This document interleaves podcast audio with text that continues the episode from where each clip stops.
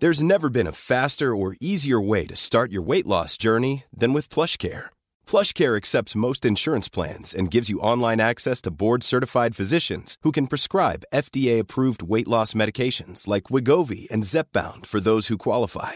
Take charge of your health and speak with a board-certified physician about a weight loss plan that's right for you. Get started today at plushcare.com slash weight loss. That's plushcare.com slash weight loss. plushcare.com slash weight loss.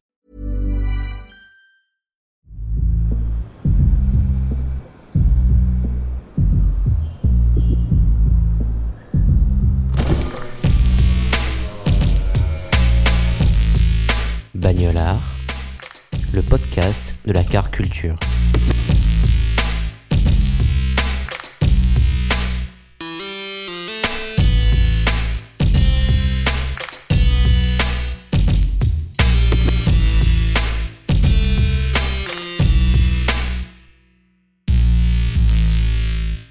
Me présente, donc euh, je m'appelle Thierry Lefort, je suis euh, peintre, artiste, voilà, donc euh, je peins principalement des paysages urbains à Los Angeles et en France, et puis aussi dans d'autres pays, mais principalement à Los Angeles.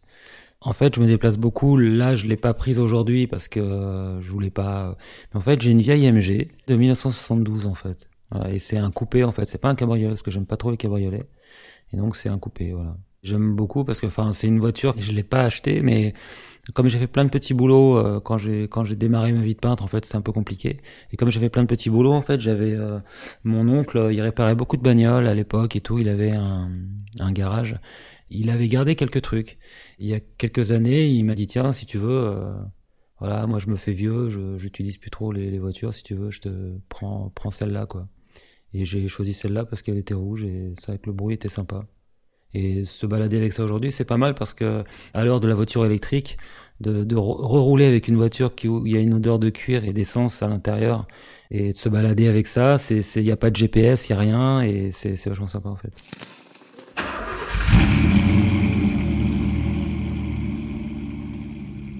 La voiture, ça symbolise, euh, ben, ça représente plutôt pour moi le, j'aime bien la voiture un peu vintage en fait. J'aime bien la voiture pas trop tape à l'œil, mais un peu vintage. J'aime bien ce côté. Peut-être ça me rappelle un peu mon mon enfance, euh, je sais pas, de, de, des odeurs d'essence, des trucs comme ça. Bah, le voyage par la route, euh, déjà moi avec mon MG, euh, ce qui est sympa, c'est que déjà juste quand je sors de Paris et que je vais en banlieue, il peut m'arriver n'importe quoi. Par exemple, je sais pas, la dernière fois je roulais puis il y a un fil de bougie qui s'est débranché. Du coup, elle tournait sur trois pattes. Euh, dans la voiture, on aurait dit que je sais pas que j'avais pété une soupape ou un truc comme ça parce qu'il y avait plus que trois cylindres qui marchaient. Comme j'ai fait un peu de mécanique quand j'étais plus jeune, voilà, ça me ça me fait pas peur de rouler avec une voiture qui va qui peut lâcher. Euh. Donc je me suis arrêté. Du coup, je suis sorti à une porte que j'aurais jamais dû prendre. Et euh, du coup, ben, c'est l'imprévu, quoi. C'est sympa. Le, voyage par la route, comme c'est nous qui maîtrisons le volant et, la voiture, ben, il peut nous arriver un tas de choses. Et j'ai remarqué que, d'ailleurs, quand je faisais mes repérages, souvent pour peindre en fait euh, en voiture, euh, des fois on s'engage dans une route qu'on n'aurait pas dû prendre parce qu'il y a une voiture derrière, on peut pas tourner, etc. Donc, et du coup, on s'engage dans un truc et du coup, je retrouve un paysage encore plus beau finalement que l'autre que je devais faire parce que je suis arrivé là par, par hasard en fait. Le hasard du virage, le, le hasard de la découverte au bout de la route, euh, en voiture, c'est vachement sympa en fait. La MG, c'est pas ma voiture préférée, mais comme c'est une voiture un peu qui, qui a marqué une époque et comme c'est une voiture qu'on m'a donnée aussi, euh, donc il y a un côté euh, sympa. Du coup, je me suis, on a été obligé de, de faire équipe euh, tous les deux. Donc on a découvert un peu tous les deux nos nos défauts, nos erreurs et tout. Et puis du coup, finalement, je, je, je, prends assez de plaisir maintenant. Pourtant, c'est pas une voiture qui roule vite. C'est pas une voiture, voilà, c'est un c'est un 1800 qu'il y a dedans. Ça fait une centaine de chevaux voilà, il n'y a pas de frein, euh, ça accélère pas non plus euh, de la folie. C'est c'est pas non plus pour se balader parce que ça en assoupit un petit peu. Ça fait surtout beaucoup de bruit, mais en fait c'est assez plaisant à conduire. Donc ma voiture préférée, bah il y en a plein en fait. Moi je suis de la génération, j'ai j'ai 50 ans donc je suis de la génération de, de Mad Max. Euh, de donc forcément quand on était gamin et on voyait cette bagnole Interceptor là avec le compresseur qui tournait et tout. Forcément, ce genre de bagnole euh, ou euh, la Ford Mustang euh, de 1967 fastback de, Steve McQueen dans, Bullet, en fait. ça, c'est pareil, c'est des bagnoles qui ont marqué qui ont marqué d'ailleurs cette voiture-là. Alors peut-être une voiture un peu comme ça parce que celle de celle de McQueen en fait dans, dans Bullet en fait elle est sympa parce que elle est pas flamboyante en fait, c'est-à-dire qu'elle est un peu esquintée D'ailleurs, on l'aime mieux même quand elle a pris quelques billes, parce qu'en fait, on passe partout avec ça. Et en plus, voilà, elle a, une coupe d'enfer avec les ailerons à l'arrière, avec, euh, le, moteur à l'avant et cette espèce de coupe à l'arrière incroyable, se couper. Euh. Comme je travaillais beaucoup avec mon oncle, j'ai fait beaucoup de, mécanique, en fait. Donc euh, voilà, au début, comme tous les, gars un peu de ma génération, voilà, si tu marchais pas à l'école, arrivé vite euh, sans faire de jeu de mots sur la voie de garage quoi. Donc soit tu faisais pâtissier, soit tu faisais boucher, soit tu faisais coiffeur. Bon, c'était plutôt les, les filles à, à l'époque. Et sinon il restait la mécanique. Et là on était quoi? On était en cinquième ou en quatrième quoi. Donc t'avais pas vraiment de choix. Donc j'ai fait pas mal de petits boulots comme ça et je me suis retrouvé dans la mécanique. Euh, comme j'aimais bien en fait, euh, je m'étais mis en tête de travailler et d'économiser. Et je voulais m'acheter une voiture. Alors je sais pas, je venais d'avoir juste mon permis. Hein, J'avais 18 ans en fait. Et en fait je me suis payé une Golf GTI celle qui a quatre vitesses avec les petits feux à l'arrière, parce que celle-là était euh, déjà on la trouvait plus trop à cette époque-là. C'était celle, moi la mienne elle était de 1980 et c'était une Golf blanche euh, GTI euh, deux portes avec un 1800. Quand je travaillais devant le garage, Ma Golf, je la garais devant, et puis moi j'étais tout content, euh, comme un garçon de 18 ans qui vient de se payer sa voiture, et j'étais tout content parce que j'étais fier, je l'avais, bon c'était une d'occasion, elle était pas neuve. Hein. Il y avait le lycée, il y avait toutes les filles du lycée qui passaient devant le garage quand elles prenaient le train pour descendre de l'école. Et un jour, euh, je sors, il y avait un petit papier sur le rétroviseur, c'était marqué, voilà, je m'appelle Sandrine, euh, je sais que tu travailles là, j'ose pas venir te voir. Euh, voici mon numéro de téléphone sur les glaces. Bon, à l'époque, il n'y avait pas de portable, il n'y avait rien. Alors j'ai fini par appeler. Et puis on est parti euh, en Java tous les deux. Euh, je l'ai trimballé, c'était c'était super sympa. Et en fait, elle avait tellement bu qu'elle a elle a elle a vomi dans ma portière et elle a rempli tout le vide-poche en fait. rempli le le vide-poche avec du vomi. J'étais dégoûté. Et quand t'as 18 ans, que tu prends soin de ta bagnole et tout, tu vois ça, tu dis, attends, c'est incroyable. Et ça, c'est un souvenir vraiment qui me, c'est parce que c'est drôle, quoi. Ça, on peut pas l'inventer, quoi. Juste avant la Golf, euh, j'avais acheté une 104, je me rappelle. C'était arrivé dans le garage et euh, le mec, il s'en débarrassait. C'est une voiture qui arrivait de Normandie. J'avais dû la payer à l'époque en francs, peut-être, je sais pas, peut-être 100 euh, euros, quoi. Enfin, la voiture, elle était vraiment en fin de vie, quoi. Donc euh, j'ai acheté ça, je l'ai nettoyé et tout, c'était vraiment la toute première voiture, mais je l'ai gardé que un mois parce qu'en fait le moteur a cassé et en même temps je suis passé à travers le plancher. Tout le plancher était complètement, euh, il avait été attaqué par le sel de la mer parce qu'elle était en Normandie, elle était complètement pourrie en fait. Avant d'acheter la Golf, j'ai un regret aussi. Avant en fait on allait avec des potes, euh, il y avait un rassemblement de voitures tous les vendredis soirs. C'était à Paris, c'était je sais plus où c'était, à quelle porte c'était exactement, ça va me revenir. Et un jour euh, moi, j'avais commencé à économiser mon petit pactole et tout, et puis je cherchais une voiture en fait. J'avais l'argent, j'étais prêt à tout mettre dedans. Je m'en foutais quand t'as 18 ans, euh, t'es comme un dingue quoi. Et euh, là, on rencontre un mec, et le mec, il avait une Air douce Gordini sur le parking. Et du coup, on discute avec lui. Et le mec, je m'en rappelle très bien, il la vendait 25 000 francs. Et moi, j'avais exactement genre 26 000 francs quoi à l'époque. Et je lui dis au mec, je dis bah écoute, si tu veux, on peut se voir demain et euh, moi je, je l'achète quoi, j'ai l'argent. Enfin le mec il me croyait pas, je sais pas, il était un peu plus vieux que moi et il me prenait pas au sérieux parce que c'était un passionné, il avait restauré sa bagnole, elle était nickel. Il me dit oh c'est quoi ce gamin, il veut m'acheter demain et tout. Et je me rappelle on s'était donné rendez-vous à un endroit et c'est marrant parce que pour une Air douce Gordini c'est pas comment en fait, elle était vert un peu kaki avec les bandes blanches et tout, elle était nickel. Et euh, il y avait les deux carbus Weber, euh, le moteur, euh, tout allait bien avec le compteur à 200, avec, le, avec les deux réservoirs de 45 litres. Et le mec, on avait rendez-vous le lendemain, et j'y vais le lendemain avec des copains et tout. Et le mec, il était là, mais il me dit, bah écoute, je l'ai vendu, il y a un mec qui est venu juste avant toi. Et je dis, ouais, mais on avait rendez-vous et tout. Bah, il me dit, mais moi, c'est le premier qui vient, c'est le premier qui achète. Donc j'étais un peu dégoûté en fait parce que c'est ce truc là un peu qui est resté et bon puis après j'ai acheté la Golf et puis j'avais tellement de bons souvenirs avec la Golf que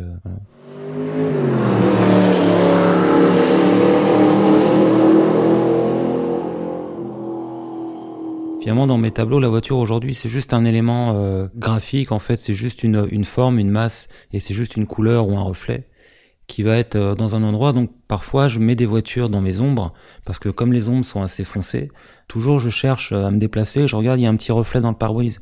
Alors là, ça peut être un petit verre émeraude qui va me servir pour euh, pour animer cette ombre. Et surtout, ce qui est vachement important, là où je suis très attentif, c'est à la forme des feux arrière des voitures, parce que sur certains tableaux, ça va être des feux euh, verticaux, sur certains tableaux, ça va être euh, des feux horizontaux, sur certains tableaux, ça va être des petits carrés, sur certains tableaux, ça va être des, des comme des petits traits en fait allongés, comme on peut le voir sur des voitures des années 70. Et ça, je suis très attentif à ça parce que la forme du petit feu à l'arrière qui est rouge, et ben en fait, ça me sert pour animer une ombre ou un côté du tableau où il manque un rouge. D'ailleurs, souvent, quand les voitures sont garées, les feux sont éteints. Et moi, avec ma peinture, en fait, je les rallume Ça fait un élément graphique pour moi qui est important. Et ce qui est important aussi, c'est que je fais toujours en sorte de jamais qu'on puisse identifier la voiture, pour le coup, parce que euh, parfois, quand on est un peu dans la peinture, un peu dans l'abstraction, tout ça, la, frontière avec la décoration, elle peut être mince. Et si je donne trop de, de, de, réalité, trop de réalisme, où on peut trop identifier en fait la marque de la voiture, après on sait ce que c'est et il y a plus de mystère et ça fait un peu décoration, je trouve. De dire tiens, on sait exactement c'est une Ford Mustang, c'est une Ford. Voilà. Donc je préfère rester euh, à limite, on est les gens qui auront le tableau chez eux avec des amis euh, en buvant un verre un soir, ils peuvent se prendre la tête en disant mais c'est quoi cette voiture? Euh, Il y en a qui vont dire ah, c'est telle marque parce que ça leur rappelle un truc pour eux ils aiment bien. L'autre il va dire mais non c'est certainement ça et tout et c'est ça qui est génial, on sait pas ce que c'est finalement. Et ça c'est important. Alors parfois euh, si je décide, par exemple, alors quand, quand, je suis sur place, je prends pas des photos. Je prends pas de photos parce que, alors j'ai deux choses. Soit je fais le tableau carrément sur place, ou en tout cas je le commence avec les lignes de force, les couleurs, tout ça, etc. pour commencer à, à faire un squelette en fait sur la toile qui va s'articuler et après je le finis en atelier parce qu'il me faut à peu près un mois quand même pour faire un tableau. Donc soit il peut être commencé sur place, soit je fais plein de croquis sur place. Ces croquis, ça me fait une espèce de bande de données en fait euh, que je me resserre dans mon atelier. Après je ressors les croquis et je dis voilà j'ai ça, j'ai ça, j'ai ça. Ça, ça pourra faire un tableau vertical, horizontal, etc. Et euh, même si j'ai fait des photos sur place parce que ça m'arrive, je refais tout de suite un croquis de la photo et je me sépare de la photo. Comme ça, au moins, je reste. Euh, il va falloir que je trouve des couleurs moi-même, que je trouve des formes, des trucs à compléter parce que dans le croquis, on peut pas tout faire et c'est ça qui est bien. Et quand j'arrive au moment des voitures, dans les ombres de les mettre, là, euh, j'ai toute une bande de données aussi de, de croquis de voitures et souvent, c'est des voitures que je remplace qui sont pas, qui étaient pas là à ce moment-là en fait dans la réalité, parce que la forme des feux ne va pas. Alors je vais mettre une voiture avec des feux verticaux horizontaux, etc. Et je m'arrange comme ça en fait. Donc je, je choisis. Euh, parfois la, la réalité va faire qu'il y a pile le truc qui va bien. Souvent ça arrive, mais souvent c'est pas le cas. Souvent la voiture me plaît pas ou elle a pas la bonne couleur. Euh, elle est dans l'ombre avec une autre couleur, donc faut que je change la couleur de la voiture. Faut que j'imagine aussi après que je fasse mes recherches. Euh, comme la voiture, elle va être rouge, il y aura des reflets, ça va faire une autre couleur parce que la voiture dans la réalité était bleue, etc. C'est plus le même reflet, c'est plus le même truc, donc ça change beaucoup de choses en fait. Donc je suis très attentif euh, à ça et souvent c'est moi qui les change si j'ai des formes plutôt verticales et que le tableau il est plutôt haut, la voiture qui va être rangée sur le côté parce que je veux avoir du rouge à cet endroit-là dans l'ombre, le feu va être horizontal en fait. Dans les voitures, euh, forcément à Los Angeles, dans les voitures américaines, ce que j'aime bien, c'est les, les voitures un peu des années 70. J'aime bien la la fameuse euh, Dodge euh, Challenger des années 70 parce qu'elle a des feux, euh, ça fait comme des traits en fait derrière, ça fait comme des traits. On a deux traits carrément qui sont longs et je trouve que c'est très, c'est très graphique et très esthétique en fait dans mes tableaux. C'est des voitures qui sont très reconnaissables en fait, elles ont des formes un peu très particulières. Puis la Challenger aussi, ce qui est bien, c'est qu'elle a un pare-choc assez gros et du coup ça peut faire un petit reflet juste en bas aussi qui est sympa.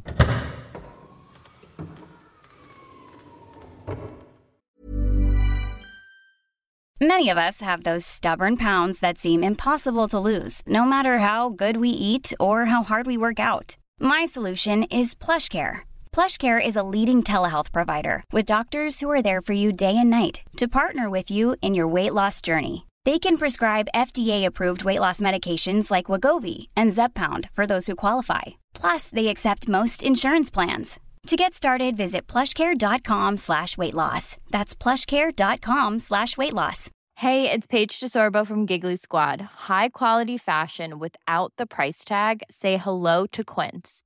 I'm snagging high-end essentials like cozy cashmere sweaters, sleek leather jackets, fine jewelry, and so much more. With Quince being 50 to 80% less than similar brands and they partner with factories that prioritize safe ethical and responsible manufacturing. I love that. Luxury quality within reach. Go to quince.com slash style to get free shipping and 365 day returns on your next order. quince.com slash style Beaucoup de peintres, ils ont commencé à parler de la lumière. C'est vrai que dans beaucoup de livres et tout, on parle de la lumière, la lumière, ça revient. Alors moi, je me suis dit, tiens, je vais, je vais travailler sur les ombres. Donc euh, les ombres toutes seules, parfois elles sont un peu vides.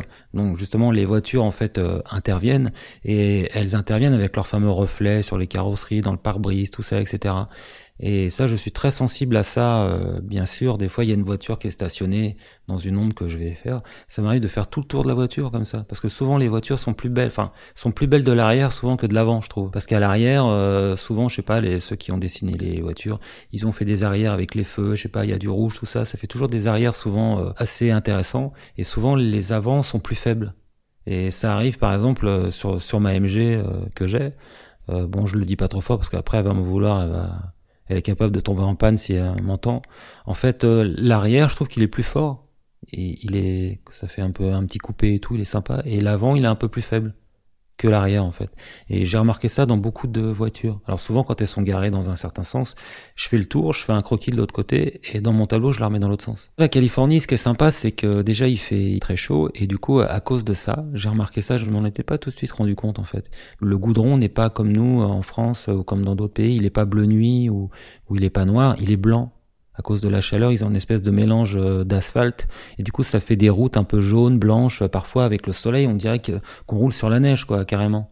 Et les, les freeways, les, plein de routes sont blanches et, et déjà ça, ça, ça a vraiment euh, attisé ma curiosité. Je me dis ah, c'est vachement sympa, les routes sont blanches. Et je me rappelle, j'ai exposé il y a très longtemps dans une galerie, euh, je sais pas, et j'avais déjà fait il y a je sais pas il y a 8 ans, 8 9 ans en fait un, un, un tableau sur la Californie. Et je me rappelle il y a un galeriste qui m'a dit mais pourquoi t'as fait un tableau avec de la neige? Mais je dis, il n'y a, pas de neige, c'est la route qui est blanche en fait. Et c'est vrai que ça, c'est vachement sympa. Donc déjà, il y a ces composants qui changent. L'asphalte est blanche, tout ça, avec ces deux bandes jaunes au milieu. Je trouve c'est très graphique en fait par rapport à, chez nous. Et comme il y a beaucoup de, soleil, ça fait des espèces de, de blanc sur les routes. Et ce qui est sympa en Californie, parce que je donne aussi beaucoup de masterclass au Maroc, c'est la même longitude en fait, le soleil, que Los Angeles. À Los Angeles, il y a cette lumière très forte comme le Maroc. Et euh, du coup, ce qui est vachement bien, c'est que d'une journée sur l'autre, c'est quasiment la même lumière. Donc pour peindre, euh, c'est génial. On se lève le matin, la porte du garage, elle monte, il y a le soleil qui commence déjà à rentrer, on se pose même pas la question de la lumière. Et ça, pour moi, c'est génial. C'est-à-dire que c'est, il y a une lumière folle. Euh, qui va être constante toute la journée, d'une journée sur l'autre. même à la limite, quand il pleut, c'est reposant, quoi. On sait qu'il va pleuvoir un peu une journée, euh, le lendemain, hop, tac, t'as le soleil qui revient, la lumière, les ombres. Ça, ça me plaît bien. Et comme les routes sont très larges, j'ai découvert aussi que il y a les Américains qui me disaient au début, mais va peindre euh, dans la nature, dans les montagnes, parce que là-bas il y a beaucoup de, peintres, mais les Américains ils adorent peindre dans la nature, ils adorent les montagnes, ils adorent les lacs, euh, etc. Et moi j'ai remarqué que les ombres elles étaient sur la route en fait, tout simplement, parce que comme c'est plat et que c'est blanc, ben c'est là qu'elles se posent comme si qu'elles voulaient se reposer, elles allaient sur la route, et que dans les montagnes et tout, ben on les voit différemment, parce qu'il y a de l'herbe, il y a des rochers, de ça, c'est pas du tout pareil. Alors que sur la route, elles sont très identifiables. Et du coup, je me suis dit, tiens, ben, il faut que j'aille les chasser maintenant. Euh, en fait, c'est sur la route. Et comme les routes sont très larges, ça fait des très grandes ombres. J'ai trouvé mon un espèce de truc là-dedans, en fait. Ça fait six ans maintenant, six, sept ans que je vais à Los Angeles. J'y passe euh, deux mois et demi, trois mois, voire parfois quatre mois par an, en fait. Et euh, petit à petit, à chaque fois, je, je, connais, je deviens ami avec un peu plus de monde. Et c'est vrai que pour les Américains, déjà, il y a un côté pratique, on va dire, c'est la distance. C'est-à-dire que Los Angeles, euh, les distances sont très longues. Même pour traverser une route, hein, pour traverser une route, faut te lever de bonne heure. C'est-à-dire que faut attendre le feu. Tu traverses pas comme à Paris, parce que comme les voitures roulent assez vite, euh, la route est très large, euh, tu peux pas passer quand le feu il, il est pas rouge quoi. Donc euh, déjà les routes sont très larges, donc les distances sont très longues. Donc tous les Américains, je passe, s'il y a quatre personnes, souvent dans une famille, euh, t'as quatre voitures de garées devant quoi. Parce que la jeune fille qui va à l'école, elle y va en voiture. les distances sont très longues, même pour aller attraper le bus, c'est très long. Il y a un métro, mais il est assez loin et il y en a qu'un et c'est un peu compliqué. Donc tout le monde déjà a une, a une bagnole quoi. Et puis les Américains, c'est un peu comme leur cheval en fait, c'est-à-dire qu'ils adorent, euh, ils adorent leur voiture. En plus de ça, ils l'adorent parce qu'ils mangent dedans. Euh, aux États-Unis, c'est pas comme chez nous. Euh, quand tu pars le matin, tu bois pas le café en famille. C'est une famille, on discute et tout. Eux, ils se lèvent, ils prennent leur douche, tout le monde se barre de tous les côtés.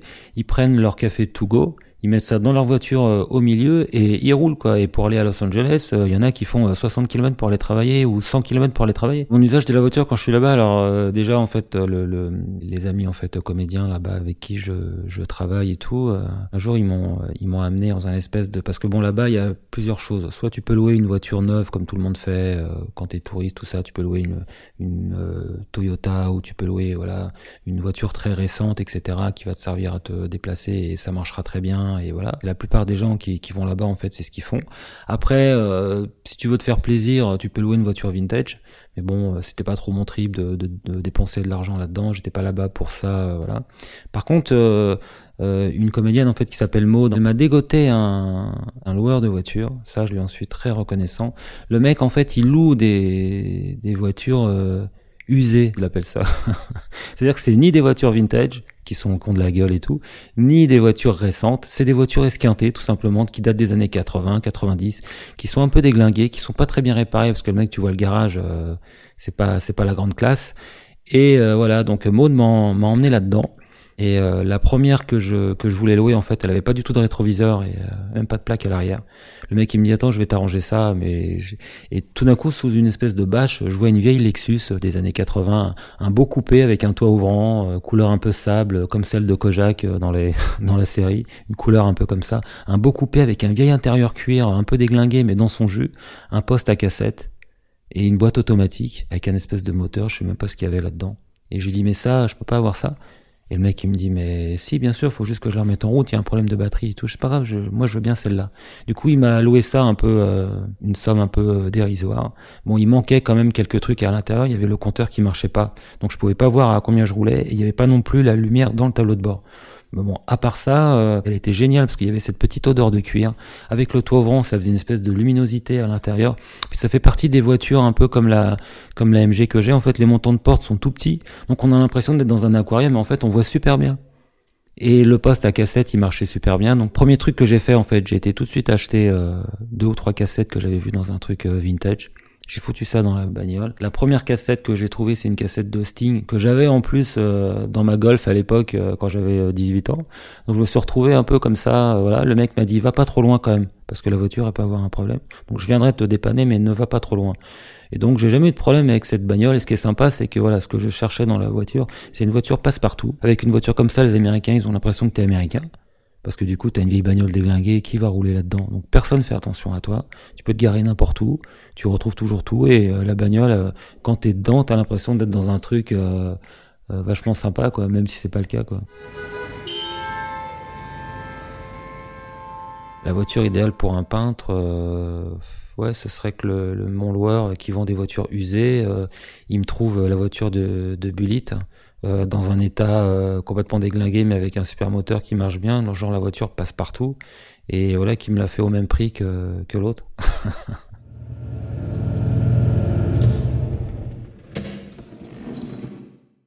Moi, je fume pas, j'ai jamais fumé. Parce que pourtant, j'ai essayé. Hein. Des fois, ça fait rire les gens quand je dis ça, mais c'est vrai en plus. C'est-à-dire que j'ai essayé de fumer, genre pour me donner un genre, pour, euh, je sais pas. Et à chaque fois, comme à l'époque, je faisais beaucoup d'arts martiaux, beaucoup de sport et tout, mon corps, il a toujours rejeté en fait la cigarette. Et euh, il n'y a pas encore si longtemps que ça, quand j'ai donné une masterclass en Italie, j'ai fumé une cigarette. Donc il y a quoi? Il y a un an, quoi, un truc comme ça. J'étais malade comme un enfant de 10 ans, en fait. Incroyable. Je, je supporte pas la cigarette. Mais bon, j'ai quand même fumé de temps en temps, j'ai crapoté un peu, j'ai fumé.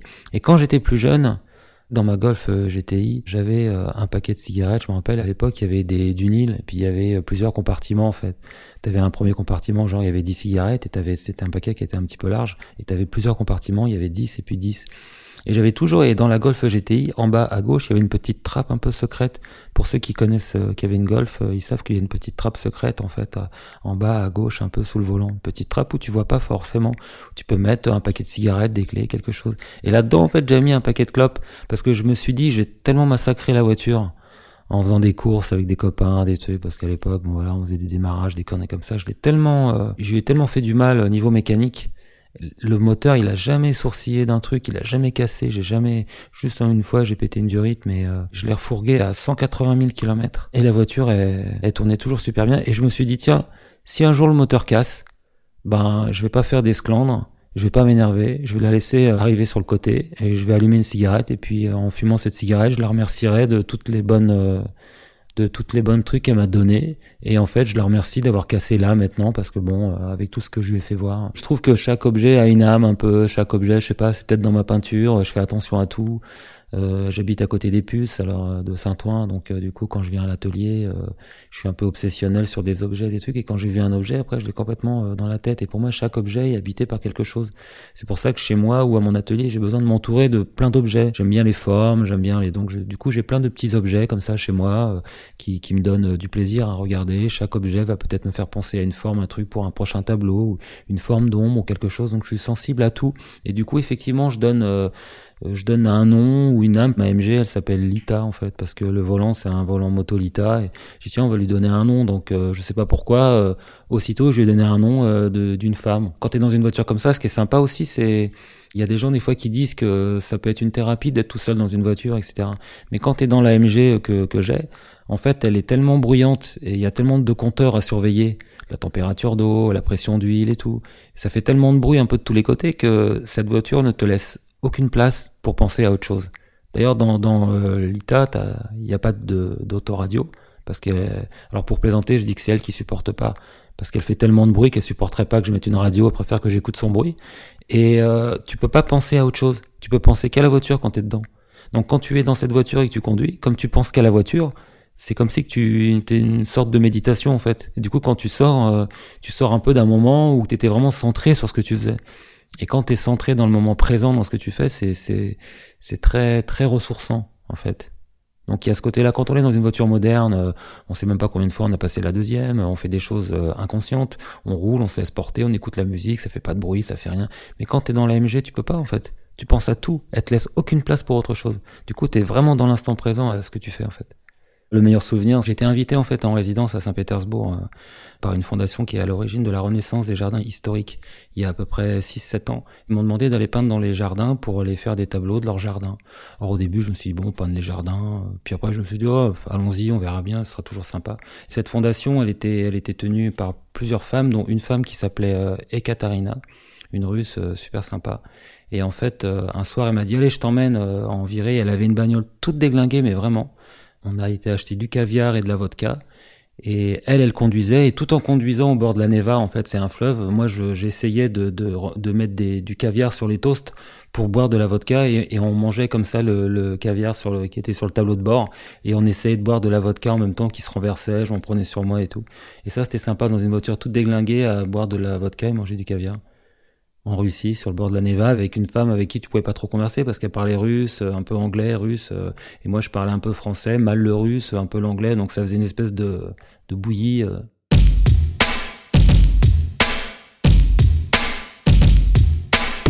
Vous avez aimé cet épisode?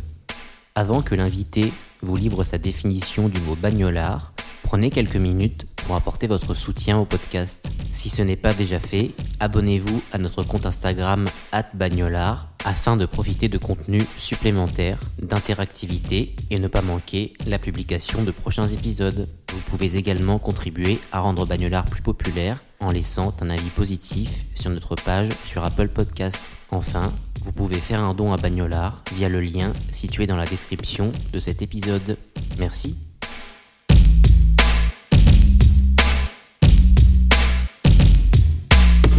Un bagnolard, pour moi, c'est quoi? C'est peut-être quelqu'un qui fait très attention à sa voiture, euh, qui, qui, en prend vraiment soin, qui, qui, la, qui, la, qui la bichonne. Euh, je sais pas, aujourd'hui, peut-être que ça se perd un petit peu parce que la voiture perd, perd, sa place un petit peu avec tout ce qui se passe, avec la voiture électrique, avec euh, quand on est parisien, avec ce qui se passe au niveau de l'urbanisation de Paris où on supprime plein de routes, on remplace par des pistes cyclables, tout ça. Donc la voiture a de moins en moins de place. Et du coup, c'est là où intervient un peu la voiture de collection, c'est qu'avec la vignette collection, tu peux rouler en fait dans Paris avec une voiture. Donc ça, c'est intéressant aussi.